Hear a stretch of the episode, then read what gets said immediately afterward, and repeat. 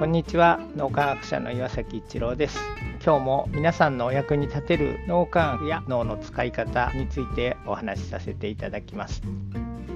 どうしたら心が燃えるのかっていうことですけども脳科学的にいろいろなことが分かってきています。脳科学で闘魂とか闘争心闘志とかも言いますけどもそういうものが心が燃えてる状態というふうに言っています。どうしたら心が燃えて一生懸命にやろうっていう気持ちになるかっていうと28日間であなたの脳が進化する脳み液オンライン講座というのがあります。これを受けておられるとだんだん皆さん心が燃えてくるっていうふうに言われます。最後の方になるとあなんかもう終わっちゃうんだもっと続けたいなっていうそんな気持ちになる。すごくこう燃えながらやる気になってこの講座続けることができるということをだいたい85%以上の方が言われてます。ということでこの講座には心が燃えるような秘訣というのはそこにあるわけですけども何があるかっていうとまあ一つは皆さん脳科学に興味があって受講くださってると興味がある状態っていうのとそれから勇気づけというのを非常に大切にしています。受講されてる方に皆さんに毎日勇気づけを差し上げたりそして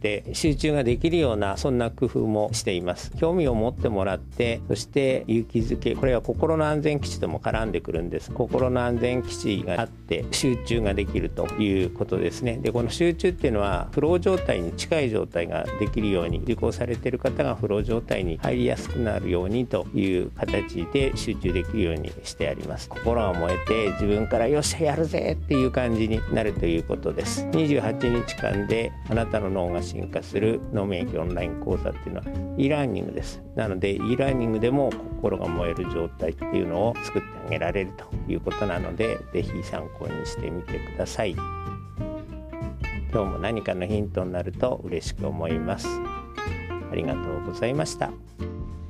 この3分脳み液気に入られた方はメルマガでも脳み液のことを発信していますので脳み液メルマガ検索してみてください。そちらからも脳み液あるいは最新の脳科学のことを学んでいただくことができます。皆さんのお役に立てると嬉しく思います。今日も素晴らしい一日をお過ごしください。脳科学者の岩崎一郎でした。ありがとうございました。